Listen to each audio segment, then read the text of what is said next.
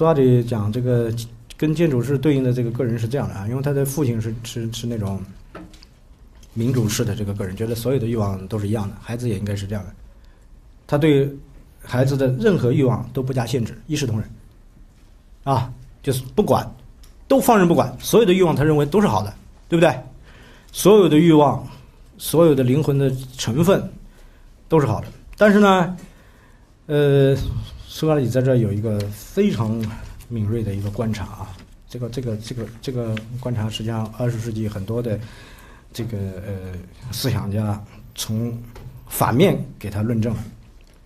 苏格拉底讲啊，这个欲望是这样的啊，它的自然的强度是不一样的，就是你给它的等级是一样的，它的自然等级是不一样的。有的欲望强，有的欲望弱。最强的欲望是 eros，是色欲、淫欲啊，就是你们会影片看了很多，会影片的主题就是这个 eros。他说极强，对于这个力量最强的。你和他其他的那个欲望一样，你放任不管，他自己就会脱颖而出，他自己就会把其他所有的欲望踩在脚底下，让其他所有的欲望围着他转。他说这些人就是建筑师的个人。他举了几个例子，他说第一个是古往今来都把爱欲叫做建筑，啊，这个这个商务版翻成暴君，就陷入在这个爱情当中呢，就像一个奴隶在奴隶主手里一样。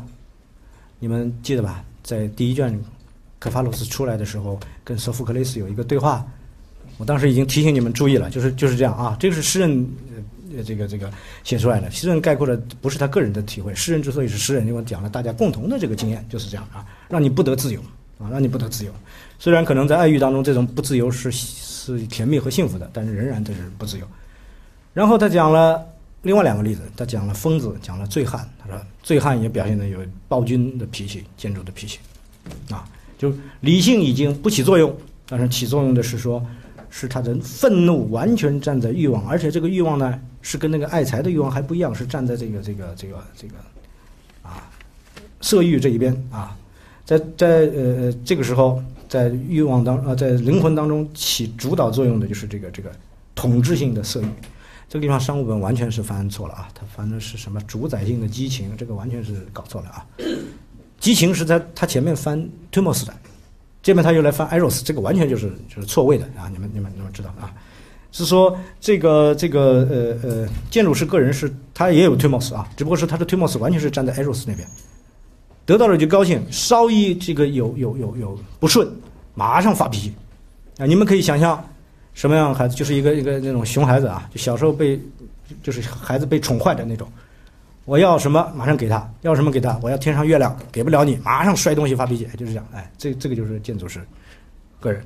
柏拉图在这儿让苏格拉底写了一个一个非常深刻的观察。我刚刚讲，他说人的这个这个 eros 啊，平时都是被管住的，被文明管住。一般人什么时候都出出来的，在在睡梦当中。睡梦当中有人会做这个性梦啊，它里面都有讲。可以跟神交配，跟人交配，跟动物交配，都有啊。但是说一般人呢，都是在梦当中。但是建筑呢，就是一句话，他是什么人呢？建筑师的个人是醒着时候做出梦中之事的人。你你们你们你们去看一下，比如说二十世纪西方电影，比如帕索里尼的电影，他们写的很多就是这种事儿，啊，就是萨德主义啊，就是这个呃萨萨德侯爵这个就是萨德主义就是性虐待狂嘛。萨萨德又是一个作家，很天才的作家啊，和和二十世纪很多思想家很崇拜的，还有法国后现代的这个哲学家很很崇拜的啊。萨德主义又进入这个文艺当中啊，一些文艺作品里面拍出来就是就是这样子，完全就是情情欲，而且这个情欲有各种各样的，有各种各样的花样的啊，就是这个这个这个苏格拉底呃里面讲的完全就是落实了。弗洛伊德正好是跟苏格拉底讲的是反过来啊，他基本上就是说。呃，用了这个例子就是梦啊，梦解析，然后梦所有的东西都解到性欲，一句话啊。第二句话呢，为什么在梦里面出来呢？因为文明是压住了这个这个原始的这个性欲，所以呢，你你只好在你的梦里和你比如说口误当中啊，无意识当中这些错误笔误口误当中，把它把它显露出来，就是你无意识的这个东西，这是弗洛伊德最基本的东西。那么弗洛伊德这个这个东西呢，跟后来那些那些那个文明的解放者，正好要反过来，他说要把这个文明的压抑给去掉。那苏格拉底在这讲的正好是就是这个意思。他说因为。这个东西啊是最强最活跃的，所以你不能放任自由，让所有的东西都管的一样，都平等，这不行的，因为他是天生他最强最野蛮，你就要给他管住，这个东西是要管住的。你要不管住的话，他自己会把其他东西全部踩掉，因为他太强了。啊，这是，这是这个这个文明这个词，其实就是你也可以说把这 civilization 解怎么解呢？就是它跟那个 politia 是有关系的。civilization 的词根是跟那个 politia 的词根是一样的，就是就是城邦嘛，就是城邦。civilization 就是灵魂的正体。呃，我们再举个最极端的例子，就是斯拉所以马库斯最羡慕的人，就是他说，苏格拉底说最极端的情况是一个有建筑师灵魂的人，他自己成了真正的建筑，就掌握了这个大权的人，他到底快乐不快乐呢？啊，对他说实际上他是他是极度不快乐的。为什么极度不快乐啊？这个这个呃呃，柏拉图也有描述，那斯诺芬的一些有有一些对话一些篇章也有描述啊。第一个，他是极度依赖外部的，啊。埃埃罗斯的这个情况我们知道吧？我们我们读了会影片都知道啊。埃罗斯是取决于，就是说你不能控制的一个另外的一个，那代表美的一个东西，是吧？然后呢，这个呃，这个而且这个美呢，我们知道实际上是会美貌是易逝的啊。这这这个啊，大概姑娘最漂亮的时候也不过那么几年吧，是吧？如果他是真正有建筑师权利的人，那么当然就是阿 Q 说的那个话是吧？说这个我想要什么就是什么，喜欢谁就是谁。你们阿 Q 真上看过吧？阿 Q 说要参加革命，这是为什么呢？我我革命之后，我我我我就掌权了，我就会想要什么就是什么，喜欢谁就是谁，谁都不能不答应我。啊，这这这个建筑其实就是可以做到这一点。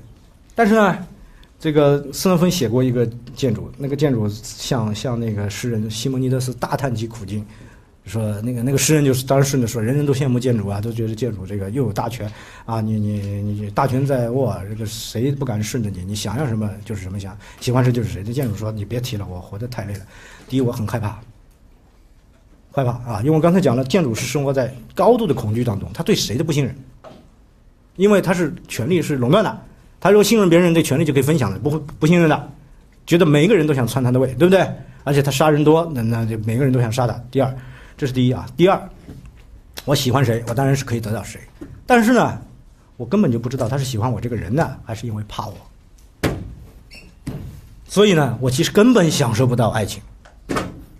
你你们想想是是是这样吧？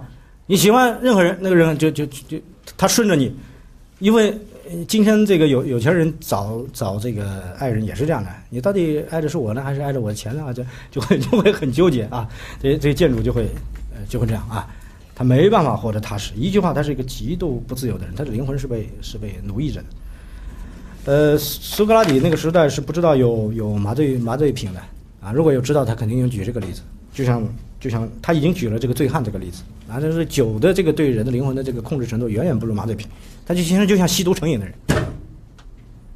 那虽然我可能是说，呃，建筑师那个是说我想要毒品就可以有毒品的，但是。想要毒品就可以得到毒品的这个吸毒的人，在本质上仍然是不自由的，因为他是被被这个对毒品的毒瘾折磨着。毒瘾就是说对外部这个东西的毒品的极度依赖，就没有这个东西，他所有的其他的欢乐啊、正常的生活都享受不到。啊，这是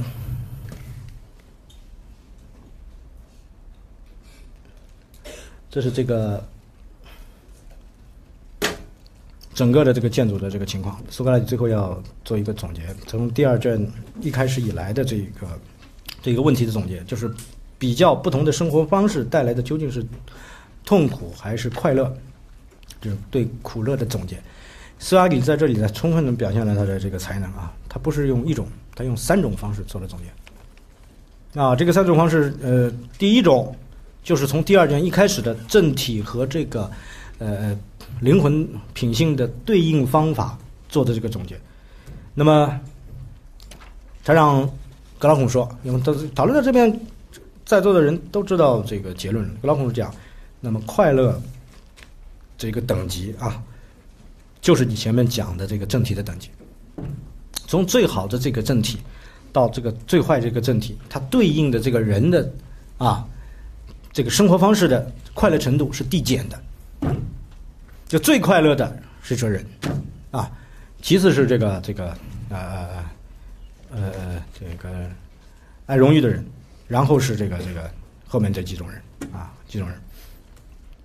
这是这是格劳孔的一个一个比较，这是一个方法。第二个方法，苏格拉底讲啊，呃，因为这是一个最后这个这个结论性的部分啊，这个非常非常重要的部分，就是整对为整个理想国的主干部分截篇的，所以它不能轻率，他他要他要很慎重，而且讲的非常的丰富啊，这是个这个压卷的这样用豹尾豹尾啊，就是豹子的尾巴，很重的把它压压下去。他讲了第二个方法，他第二个方法是这样啊。怎么比较快乐跟痛苦呢？很简单，就是做任何一个比较有两个基本的方法，一个是看经验，就你自己经验过三种都快乐，你自己就可以比较。第二个呢，推理，那没有经验过，我可以从概念上做一个推理。前面那个方法呢，其实是概念的推理，它已经收到这个里面去了，对不对？是概念的推理。第然后呢，经验是这样啊，经验我们应该听谁的呢？他说应该听哲学家的。为什么应该听哲学家的？因为这个情况是一个倒金字塔，就是他说这个欲望主导的人呢，他只享受过欲望的快乐，而这个这个爱荣誉的人呢，他既享受过欲望的快乐，也享受过这个荣誉给他带来的快乐。这个哲人呢，三种都享受过，所以哲人之三，爱荣誉者之二，欲望之一。所以在这个情况下呢，不管是推理还是经验，你都得听哲学家的。因为哲学家自己是有有过这个呃呃，就是因为荣誉带来的快乐和因为欲望满足带来的快乐的，啊，这个这个这个非常的巧妙。我觉得你们如果要呃，有些同学肯定会不满啊，会不满这个，但是呢，这个你也说不出他什么来。他哲学家的这个这个饮食男女的这个经历，绝对比这个只知道饮食男女的人这个爱之经历丰富。所以他能来评价你，你评价不了他，啊，这是第二点。关于比较苦乐的第二轮方法里面有一个非常重要的一点，就是苏格拉底那个时候明确的讲，啊，这个欲望的三个部分，就是就之前说的叫理性、意气跟欲望啊，灵魂的这个三个部分啊，本质上都是某种欲求啊。这个词呢跟欲望非常像，但是呢，因为它比比比这个只关于。饮食男女跟财富的那个欲望要广泛，所以我们翻成欲求啊，翻成欲求，本质上都是欲求，都是追求，都是欠缺。理性是爱智慧，义气是爱荣誉，这个欲望呢，呃，就是爱这个刚才说饮食男女跟财富，这个清楚了吗？由于这个爱呢，每一种爱都是有。有这个呃快乐的啊，这孔夫子说这个知之者不如好之者，好之者不如这个要之者，就这个乐之者。这个这个好之就是爱，对吧？好好之者为什么不如乐之呢？乐之者是得到了，每每一种爱都会有快乐，但但这个不不不依然有快乐，他他追求到就是快乐，得到了就是快乐。这个爱智慧会得到智慧给他带来的快乐，这个爱荣誉会得到荣誉给他带来快乐。那个那个那个呃。刚才说的这个，因为这个狭义的欲望会得到这个啊各自的这个对象给他带来的快乐，在这个三种快乐里边，这个哲人经验最丰富啊，他他能够体会到是这个这个爱智慧的带来啊更更加的快乐。这个第二个讲法还是方便的讲法，它不是一个彻底的讲法。第三种最彻底。第二个方法是说三个部分都有快乐，只不过强的不一样。第三个方法为什么最彻底？第三个方法是。苏格拉底在这展现了一个极如实的一个对快乐和痛苦的描述。他说：“实际上，饮食男女那个狭义的欲望的快乐，从根本上并不是快乐，它只是痛苦的平息。当然，是这样啊。他说这个，比如说渴，啊，这个渴就要喝水，对吧？渴是一种欲望，是针对饮料的欲望。”这个渴了要喝水，那么为什么要喝水呢？因为渴本身是痛苦，你受不了。你喝水的目的是什么？是把你这个渴就解渴，把这个渴消除掉，平静了，我不再有欲求了，我解渴了，不需要再喝了。如果你解渴了，我逼着你再喝，你今天给我喝五瓶水，五热水瓶的水，那我马上这个水本身它就会带来的是痛苦，不是不是快乐。你们、你们、你们现在呃，去反省一下啊！我、我、我、我以前读理想，我读到这个地方，对柏拉图真是佩服得不得了啊！他他这个这个这格局呃高明啊，这个深远不说了，这个讲这里面看的极其细微，啊，他的他的欲望这个这个这个分析啊，其实二十世纪有很多这个哲学家都是分析欲望的，绝对没他分析那么细。你看他说这个这个这个痛苦，他说啊，很多的这个这个这个欲望带来的快乐，其实就是痛苦的平息。他讲了这个五官的那个情况啊，饮食的讲了，其实性也是这样的，这个他没描没有描写啊，艾若斯里面这个。呃，这这个这个会影片里面，呃，有一些相关的描写，你们可以看啊。然后呢，他还讲了说，有一种快乐，他说实际上是这样的，那是真实的快乐，就是你享受它的时候非常快乐，你没有遭遇到的时候呢，呃，并不痛苦。缺席的时候并不痛苦，比如说，他说闻一种香气，闻到的时候心旷神怡，哦，没闻到什么都没闻到了，也不不见得就痛苦，懂吗？就是这个这个情况下，并不是说没有得到快乐就是痛苦，不是的。但是呢，像这样一个情况，像这个这个欲望这样的情况，它并本身并不是积极的快乐，它跟那个那个闻到香气是不一样的，它只不过是个痛苦的平息。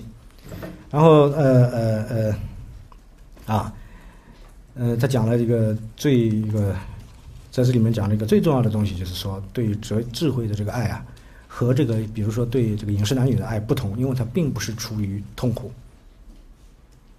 啊，这个爱智慧能够看见真理啊，关照到实这个这个实真实的存在纯存在，当然是幸福快乐的事情。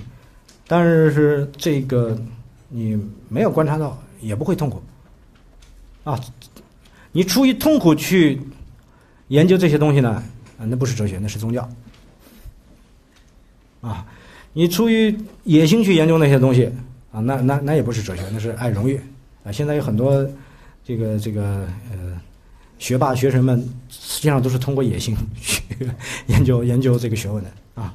这个是这个实际上他的发心不是对智慧的爱，是是是对荣誉的爱。第三轮那个方法为什么最彻底？因为它涉及到他这个三欲望的呃这个灵魂的三个部分，去爱着这个东西的存在性。它是存在等级、存在的秩序不一样。欲望涉及的东西啊，我原我之前已经在某个地方跟你们提到过了。欲望涉及的东西物质性最强，它一定要当下在场，就是这一个最具体。然后荣誉涉及的东西呢，我们讲了啊，它是有物质性基础，但是它不完全是物质的东西。比如给你一个勋章，这勋章本身不值多少钱的，是吧？它是但是代代代表了肯定共同体城邦对你的肯定，它有物质性基础，但更重要的是代表了他人城邦，甚至有的最大的是历史。对你的肯定，这个是荣誉，是不朽啊。但是智慧啊，爱智慧所爱到的东西是永恒的东西，没有一丝一毫物质的性的东西。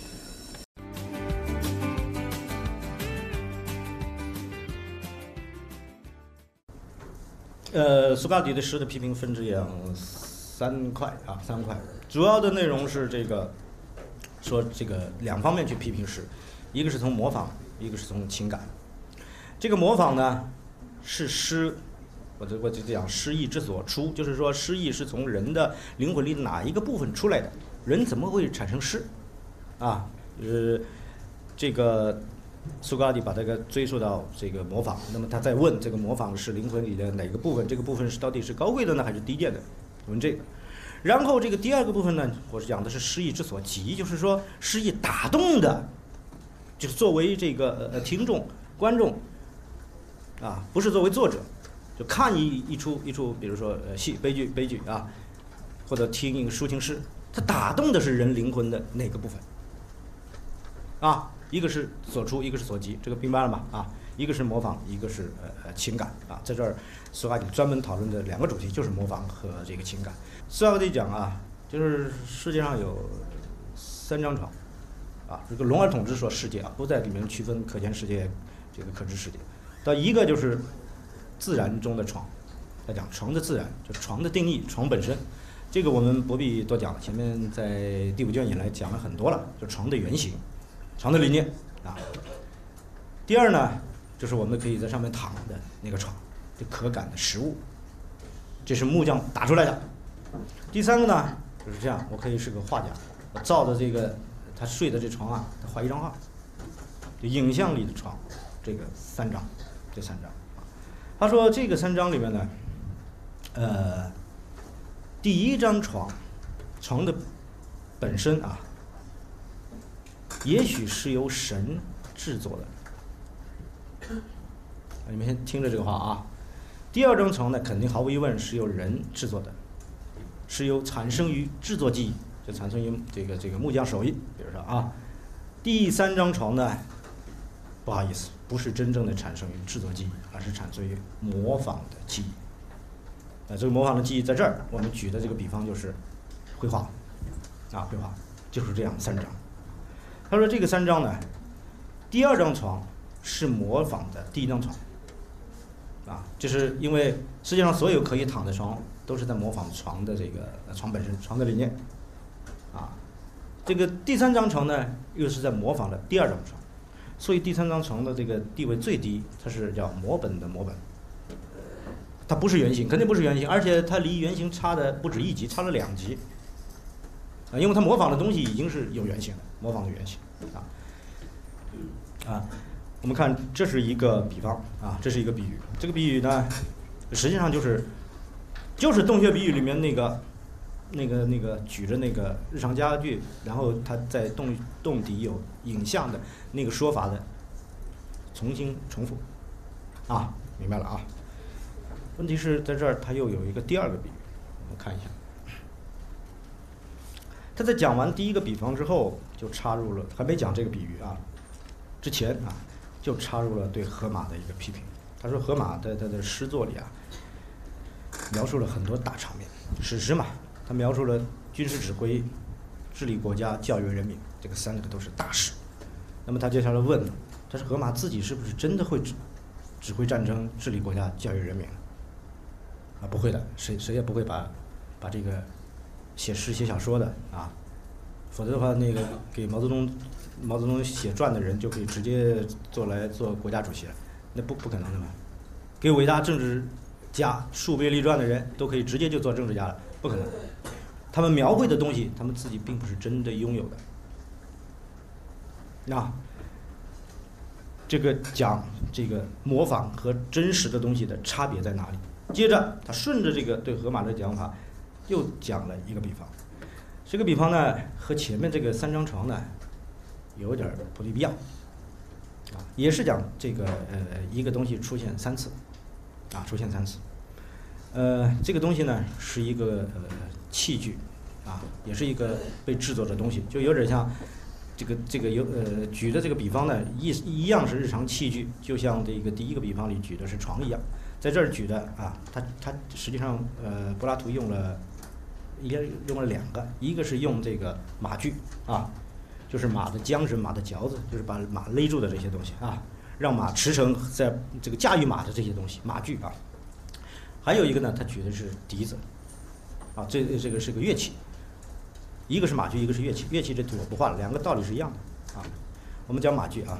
他说是这样的，说一样啊，马具是生产于这个这个，比如说皮匠和铁匠，啊，因为缰绳有的是这个是皮皮革做的啊，然后这个呃嚼子啊、马弦呐这些东西，啊，古人不知道马灯的，还有这不是是不是蒙古人蒙古人发明了马灯是吧？然后然后然后解脱了双手就就征服了欧洲，基基本上把欧洲给给给灭亡了，这个这个很重要，就是一个小发明改变历史的啊，你们同学们知道吧？哎，马灯是非常非常重要的，那个时候没有啊，就是也是控马的，用来控马的。这个既要是皮匠做，也要铁匠做的，啊，这个就这些皮匠和铁匠就相当于那个那个床这个比喻里面这个木匠，对不对？然后第三类呢，一样的，就相当于床比喻里面画家，也可以有画家把它画下来，要吗？你们你们可以你们可以画一幅画把这个画下来，嗯，没问题。或者呢，诗人说故事的，用语词句把它说一下，没问题吧？没问题。但是最高那一类有了差别。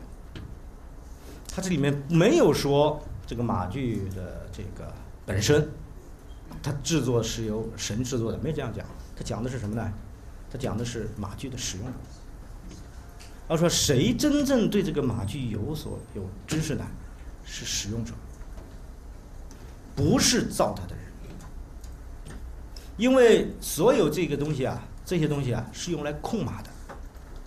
控制马的啊，这个控制马就是说，让它停的时候停，让它跑的时候跑，让它大步跑就大步跑，让它小步跑就小步跑，让它换方向就换方向，这是控制马的。这个东西拿捏啊，就必须是骑手拿捏的，不是这个这个工匠拿捏的。啊，如果你们这不太好了解，我们这换刚才柏拉图讲的另外一个比方，乐器，比如说钢琴，真正这个钢琴，啊，对钢琴有所了解的，不是那个造钢琴的钢琴师，是钢琴家，因为他知道怎么弹下去有什么效果。这个两个例子，我们对标对比起来看，一个啊都是三级啊，这个点是一样的，一个是说神的制作技艺到了床本身，一个是说人的制作技，一个是模仿技。第二个马具这个例子呢，是人的使用技、人的制作技、人的模仿技，是这样三级。这个两个比方有差别。你们一看，毫无疑问就有差别。这个差别在哪里呢？在第一级说最高的这一级。这个第一个比方就是三张床这个比方，它居于这个第一层的第一位的是一个事物的理念啊，对这个事物这个理念的看，因为人这个这个这个是说神制作的啊，这个问题我等会儿再讲啊。先讲这个呃神制作的跟人没什么关系，人对他只能是看，不是他造的。是他发现的，是他知道的、了解的，啊，所有的工匠都了解床应该是怎么样的，所以他才能造出床来，而不是造出一把椅子来，啊，清楚了吧？所以呢，这个这里面对事物本身，对于人来说啊，对于这个和神的制作技艺相关的这个某某事物本身，他人和他的关系是看，我们换个话说叫理论，theory。然后在这个第二个例子里面，它不是居于第一层的，不是对这个工具的制作，而是对这个工具的使用。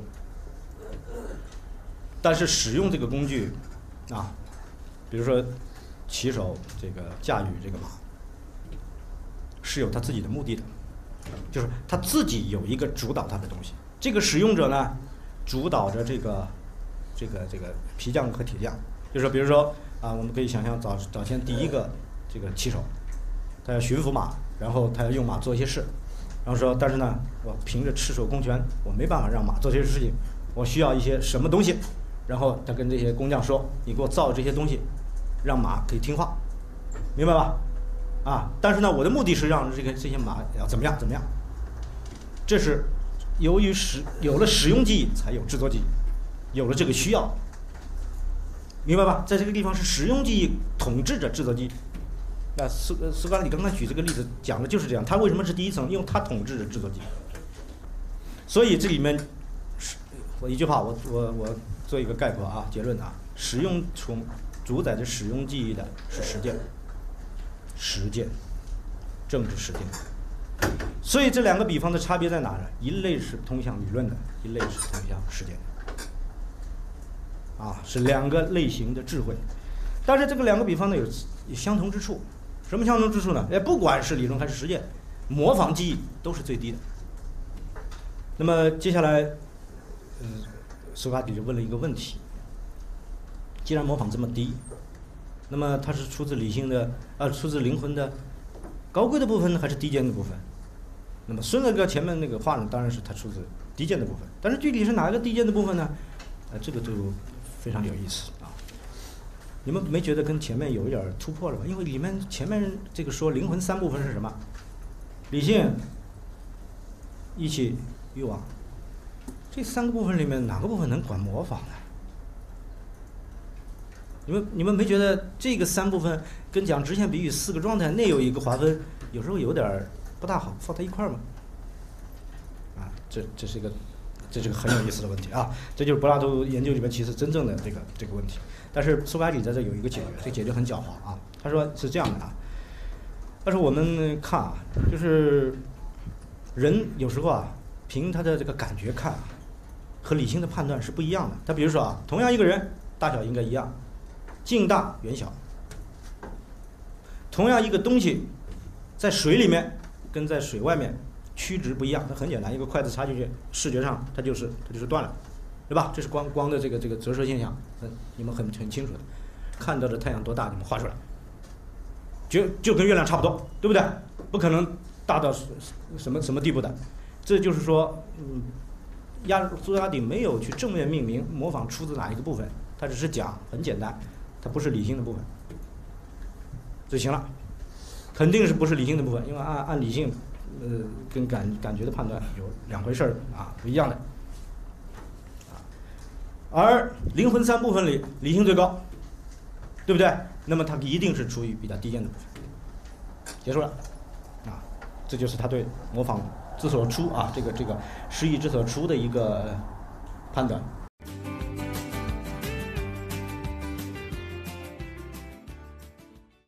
你们知道诗或者就是这个广义的诗啊，就是泛论一切文艺作品，最最重要的是说它能它是能动人，就一下子把人抓住打动，啊。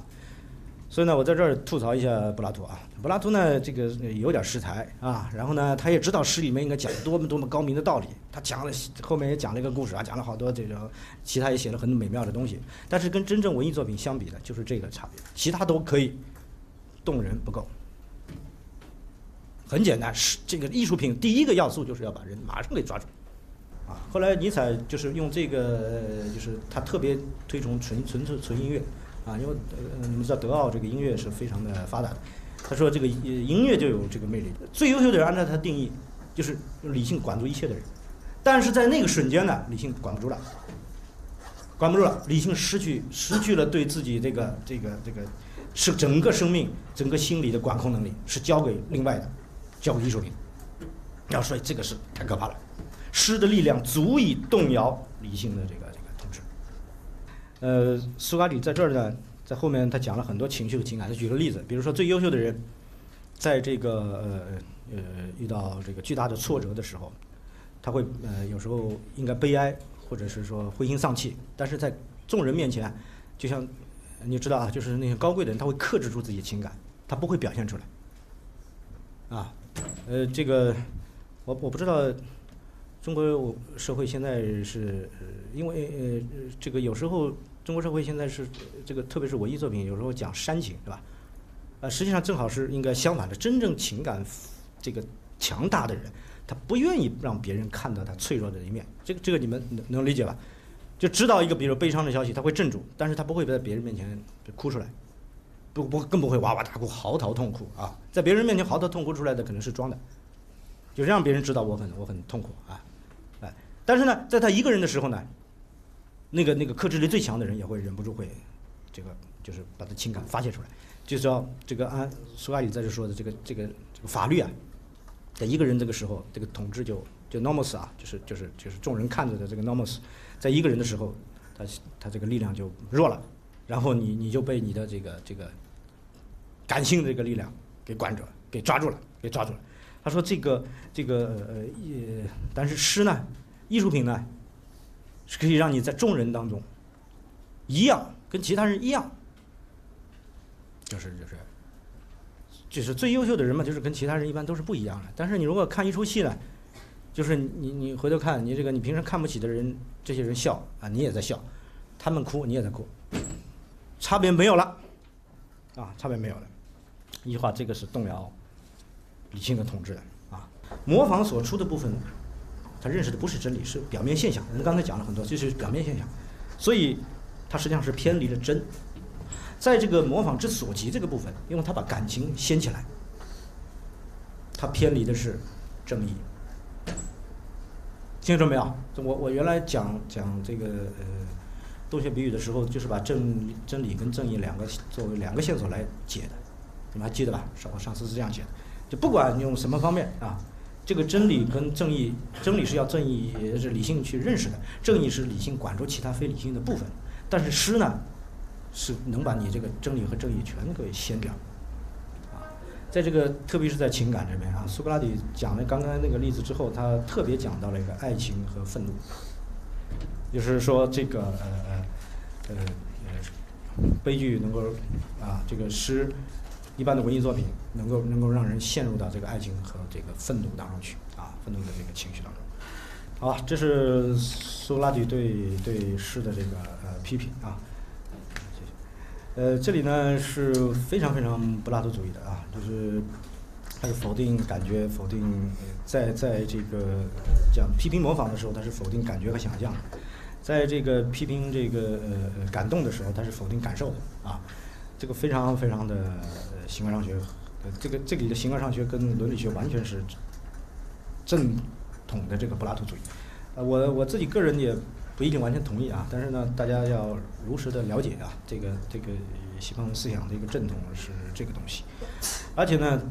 在这里，它不是一个孤立的主张，它是从整个理想国，比如这本书啊，全部书下来的。你看看是不是有合理性？因为理性就是对应的国家的统治者，啊，国家的统治者如果是倾听感觉去认识事物，不知道事情的真相，国家的统治者经常被自己或他人的或者民众的这个不理性的情绪所影响，这肯定不是一个最好的统治，啊，这点这点我们可以，这点可以这点是可以同意的啊，肯定同意的。苏格拉底做了一个总结，说我们现在做的是一个极其重大的一个事情。他说我们这里谈的是一个极其重大的一个斗争，就是诗和哲学之争。我我估计你们肯定不会，就是没有感觉。你们首先可能根本就不会认为诗和哲学能争争起来。哎，你们都不都是人文学院的嘛？这有什么好争的，是吧？这个一个就都是文史哲嘛，是吧？一个是文学嘛，一个一个一个哲学嘛，这什么什么可以争的？哎，诗和哲学是引导的人选择不同的生活道路的。啊，就是所以我说，第一个第一次苏格拉底这个严肃认真啊，还这个不如这个第二次重大，因为第第一次无非就是说生活道路的选择嘛。在在这一次呢，苏格拉底讲，你生活道路为什么会那样选择这样选择呢？是无非是说你是。你是接受诗的教育还是接受哲学教育？那么在这个争夺当中，就是说我刚刚讲了，是是人的基本生活方式的问题，是在的人的这个心灵中依靠清明的理性，还是依靠冲动、激情、情绪、情感、幻象，所有这些东西啊。之所以能够争起来，在苏格拉底这边之所以能争起来，是是是因为这个人性的这些方面是不同的。啊，这点我们谁都可以同意，人性这方就是感性跟理性肯定是不同的，并且是对立的，这个很重要。啊，就苏格拉底、柏拉图一直会会认为诗诉诸的灵魂的力量，刚才讲了模仿啊，这个情感呢，它这不管是哪些部分，它反正是非理性的部分，诉诸的力量和这个哲学诉诸的力量，理性这个部分不同并且冲突。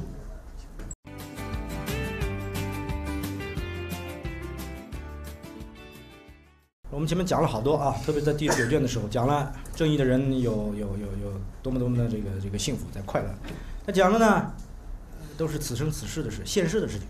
然后正义的人是因为呃因为正义的人有最好的生活方式，就好比说呃正义就相当于就相当于身体的健康一样，它是灵魂的健全，这个健康本身就是好的，是吧？不是为了别的要名要利去要健康。啊，我为了名利把健康损了都是不值得的，是吧？因为你们你们可能不能体会到，现现在年纪大一些人，特别身体坏了的人，马上说其他都是假的，都是浮云，身体健康是最重要的，对不对？就是健康是为了我们为了他自身之故我们就要的。正义是什么呢？正义不是这个要来用兑换名利的东西，正义就是灵魂的健康。一句话啊，就是整整个的这个下来讲，就是正义为了自身之故就是值得追求的，他自己就是自己的报酬。不是说拿正义去报酬是什么？就是我要拿这个东西去换别的东西，得到报酬的时时候，你也就失去了这个东西，是吧？交换嘛。但是正义是因为它自身之故就有了，是自身就是就是就是报酬，给了你就是就是好的啊。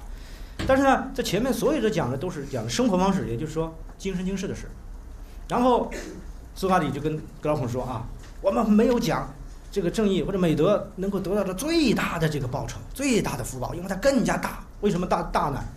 因为它是生生世世的这个幸福，不是一生一世的幸福。啊，格朗孔当时就有点，就就就就很吃惊，说怎么可能？我我不能想象更大的东西。生生世世，你什么意思？生生世世需要有一个不断在轮回的一个主体的，就是要有个灵魂的。那么苏格拉底说：“是的，你难道不知道灵魂是不朽的吗？”格拉孔说：“我真的不知道，这这这个这个太可怕了，这个学说啊，你你要跟我讲讲啊，你这个学说非常非常不希腊的啊，这个是这个是充满东方色彩的，希希腊是处在东方跟这个这个这个像像埃及啊，这个巴比伦甚至印度啊，就各大文明这个这个这个交错的地方，它有一个综合啊。这个不是希腊人的这个呃不是希腊人固有的观念啊。这个灵魂不朽呢，两个讲法，两种讲法，一种呢给论证，一种呢讲故事。苏格拉底讲的灵魂不朽的时候呢，都是论证加故事。这个当中最有名的是《斐多篇》，斐多的副标题就是论灵魂，那不像理想国的副标题呢是论正义，但是论正义呢也要是建立在灵魂的不同部分上。但是斐多呢更重要的是讲灵魂是不是不朽，也就是说就着生死，就是死亡来论灵魂的。苏格拉底不管怎么讲，他后来选择了讲故事，各个方面我觉得讲的都很好，啊，唯一的缺点就是他不如荷马那么动人。他这个故事是踩在河马肩膀上讲的，记得啊，他不是推翻河马的权威，他在前面做的所有的事情都没有推翻跟河马和赫西阿德的整个的叙事，只不过是做个修修补补。所以呢，正因为这样呢，它里面的这个注，它里面故事里面的这些人啊，都是荷马来自，主要是来自荷马史诗的。你刚刚讲奥德修斯啊，阿加。呃，门农啊都出来了，而且很好玩啊！他他他是一个高阶的一个一个河马，因为这个河马在这个《奥德修记》里让奥德修斯魂游地府遇见了阿伽门农，啊不遇见了阿克琉斯是吧？这这段话在在前面这个他这个苏格拉底讲对英雄应该怎么讲的时候已经提到了，这个这这个。奥德修斯魂游地府的故事是《理想国》里面一个非常重要的线索，它其实回应了不止一处。第一个处就是说刚才讲的啊，关于英雄应该怎么讲，他提到了。另外，阿克琉斯在那说：“我宁可在世界上做奴隶，也不愿意统帅鬼魂。”记得吧？然后他就说：“这个不，这个太太丧气了，这个话怎么能这样讲？不行，我要改啊。”那么，更重要的是呢，苏格拉底在讲那个洞穴比喻的时候啊，实际上是扣着那个魂游地府的。它里面说这个地方暗的就跟地，它是也是地下的嘛，暗的就跟就跟地府一样。在这里，他再次我说是个升级版的河马是怎么说呢？他是在河马那里呢，是奥德修斯回游地府遇见了阿克琉斯，然后再回来，然后再再讲一篇故事。在这里呢，他安排另外一个人魂游地府遇见了奥德修斯，再回来讲这个报告这个魂游地府的这个故事。这个这个这个人的名字呢，就是嗯叫呃简称叫埃尔啊厄尔，这个全部写下来呢，就主要是像那个英雄这个词，但也有人有意的说他这个名字像 eros 那个词，哎哎，就是跟 eros 那个词那个前面两个字母是一样的啊。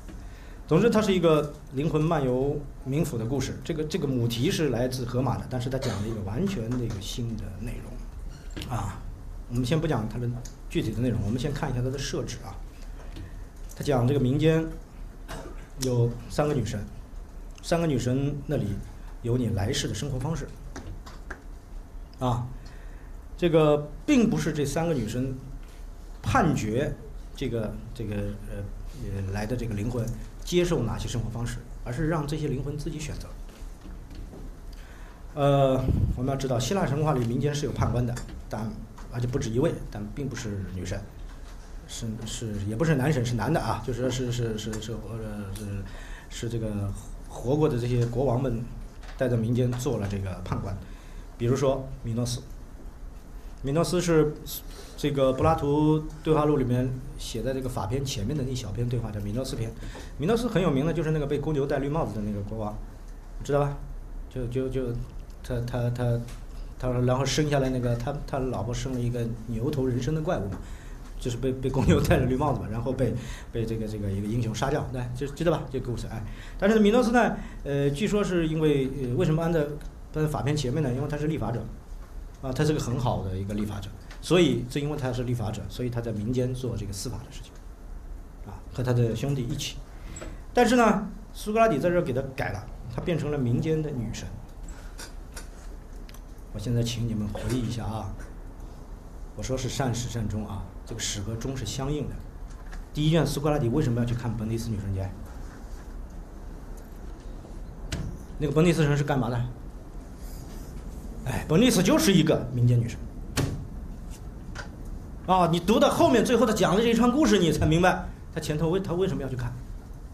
到比雷夫斯港去看看这个，因为他心中，我估计早就在酝酿一个一个新的一个神话故事，就是关于死后应该怎么讲。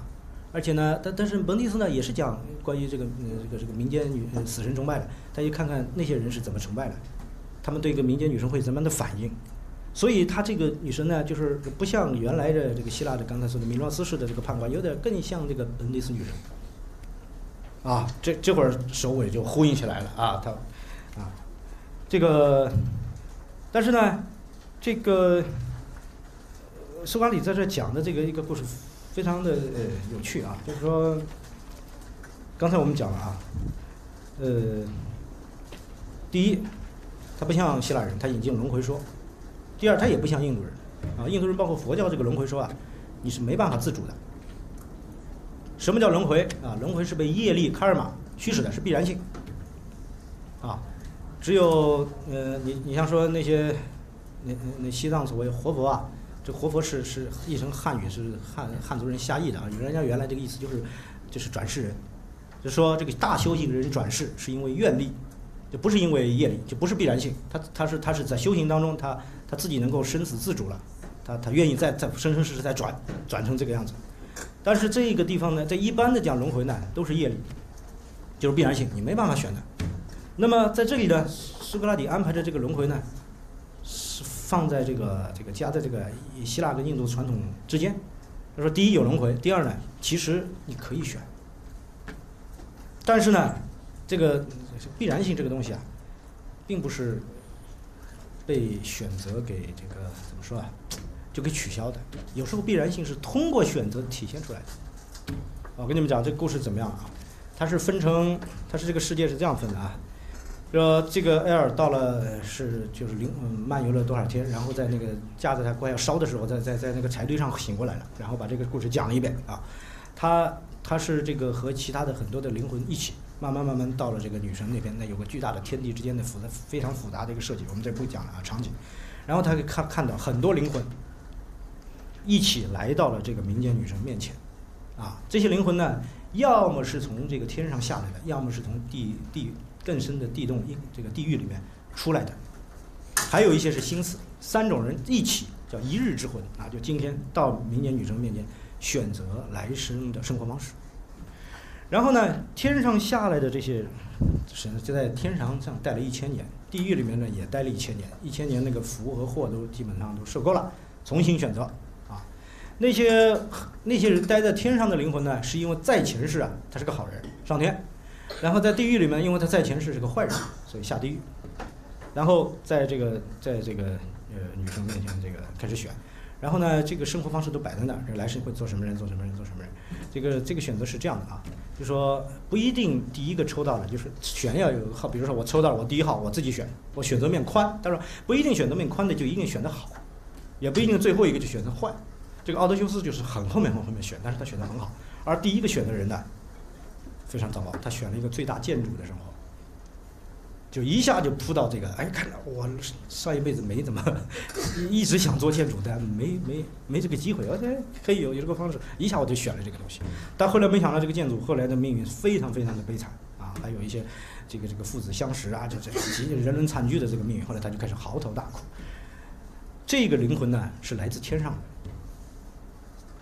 这个苏格拉底这里写的非常冷峻的一笔，他说，大多数的选择都是善恶互换了，什么意思？就是前世是坏人的，这一次反而非常谨慎，选择做一个好人，而前世是好人的，就像刚才那第一个选的，都是选择来世做坏人的，就天上下来的那些人啊，那些灵魂啊，选择生活方式就来世让足以让你下地狱的，而地狱里出来的，因为受过了这苦，选择非非常谨慎，就是他他的选择是来世可以让你。上天堂，为什么会这样？啊，萨克就讲那个第一个选的人确实了前世是个好人，但是这个好呢，只不过是伦理教育的结果，不是哲学学习的结果。就是他这个邪恶是被这个风俗习惯给压抑住的，他的本性里还有没有化掉？啊，这里所以我说选择里面后来透出了这个必然性，这必然性是什么呢？你要是不经过这个真正的哲学学习，把你的本性转了的话，啊，就算自由选择，你的那个坏习气仍然作为必然性驱使你选择一个悲惨的一个生活方式。啊，这是这是这个里面就是我们中国老话说的“祸福无门，为人自招”啊。他他顺便讲了阿伽门农和奥德修斯啊，这这个两个是是是，呃，是这个。呃，荷马史诗里非常重要的人物啊，非常好玩。他没讲阿克琉斯，啊，没讲阿克琉斯，不知道这为什么。这个可以做 做这个这个第十卷，我就看过有可以做，仅仅第十卷就可以做博士论文的啊。嗯，可以可以让看让留待研究者解释啊。他讲阿伽门农由于由于死在他他的他妇人之手嘛，啊，是死在他老婆手里啊，非常的怨恨，不愿意再做人，选择了做雄鹰啊。那个奥德修斯的，就是他抽的很后面，但是呢，他又很谨慎。阿德修斯个是非常有头脑的人啊，他就选了一个在角落里不被引人注意的一个普通公民的生活方式，平常人啊，然后他很满意。他说他就是第一个抽到第一个，他也会选这个生活方式。啊，就是这是这位这位埃尔回来报告的啊。报告的，他不仅仅在报告灵魂不朽，他是，这是这是苏格拉底借这个一个奥德修斯式的故事，对荷马史诗做了一个了断，做一个了解。就荷马我们前辈这些人，荷马笔下的这些人后面的命运是什么？这个命运恰好他这样的写法，就不可能从荷马和荷西亚的传统里推出不义来，恰好推出的结论是苏格拉底式的结论，因为正义，真正的正义的人，可以让你选择。啊，你生生世世幸福的，他最后的这个投胎啊、转世啊，就是和那个《飞刀片》很像啊。这个先到这个这个乐乐色女啊，乐乐特啊，这个这个女神，这个女神就是忘记女神，她这个意思叫忘记，就忘记女神之河嘛，我们中文很清楚叫忘川，对不对？忘川嘛，就就孟婆汤，就是说。就否则，否则每个人都带着前世记忆来的嘛？不是，大多数人，绝大多数人都不记得前世，就所以否认有前世，因为喝了这个忘记女神之河的水啊。这个这个这个女神就是就是希腊文这个 Alessia，就是就是还这个老作文章就真理啊，这真理就不是还这个那著作里翻成去蔽嘛？那个遮蔽就是这个这个女神，就是莱西啊就是这个啊。这个一一个这个这里的意思就是忘记。通常的意思就是忘记，就遮住了，把前世记忆遮住了。然后呢，灵魂这个如流星般四散到各处投胎去了啊。这个这个解法呢，我我看见一个，呃，我看见新柏拉图主义者有个对对柏拉图著的这个解释，他们这个解释就是把这种故事全把它语义讲出来。他说，啊，这个布罗迪诺这个解释是说，呃，为什么是喝了河水以后忘记了？是因为这个河水是流动的，投胎呢是进入躯体，人这个这个这是感性的东西，就像河一样是在不断流动的。啊，赫拉克里这就讲过这个啊，就可感的东西就像一条河一样，不断的变化。啊，实际上就是躯体让人忘记了前世。啊，这是这是呃，我看过这个解这个解释最好的，最高明的啊。但是可能不是所有的人都同意啊，但是我的给你们介绍一下啊，让你们 了解啊。就是不管怎么讲啊，呃，这个这个。呃，新柏拉图主义的这个解释呢，非常非常偏理论哲学啊，他他不管这个政政治的这个呃用意啊，呃，苏格拉底在这儿讲这个故事的主要这个内那个这个目的呢，是我们说神道社教啊，神道社教，呃，他讲完这段故事最后一段，他说，呃，灵魂是不死的，第一，第二，永远要走向上的路，要追求智慧和正义。正义啊，才可以在漫漫的无尽的生涯中诸事顺遂。不管在现世，还是在未来的千年之中，这个这个啊就结束了。那么我们不知道苏格拉底讲这个故事的用意到底是什么啊？但是呢，就像我刚才讲的，对大众的教育是故事比论证远远有效啊，远远有效。但是呢，苏格拉底这里呃没有达到这个目的，为什么呢？因为大众是不读柏拉图的，因为他这个故事是放在柏拉图书里面讲的啊，呃，他真的要完成这个目的呢，那只有换一个方式讲故事，啊，但是这个是柏拉图没有能做到的。呃，后来的柏拉图主义者有的是柏拉图主义者，新柏拉图主义者有的是基督教里面的，有的基督教外面的啊。有的基督教里面的新柏拉图主义者认为呢，柏拉图讲的要做的是摩西帮他做到了。啊，这摩摩摩西那个书跟法篇非常像，啊，这有的前面是呃对过的啊，对过的。这是我们我们如果理解了这一点，我们可以发现啊，西方文明呃这个作为西方文明这个两个重要最重要这个起源的，就是说希腊文明跟希伯来文明的这个交汇不是无缘无故的，就是它本来就有内在的亲和性。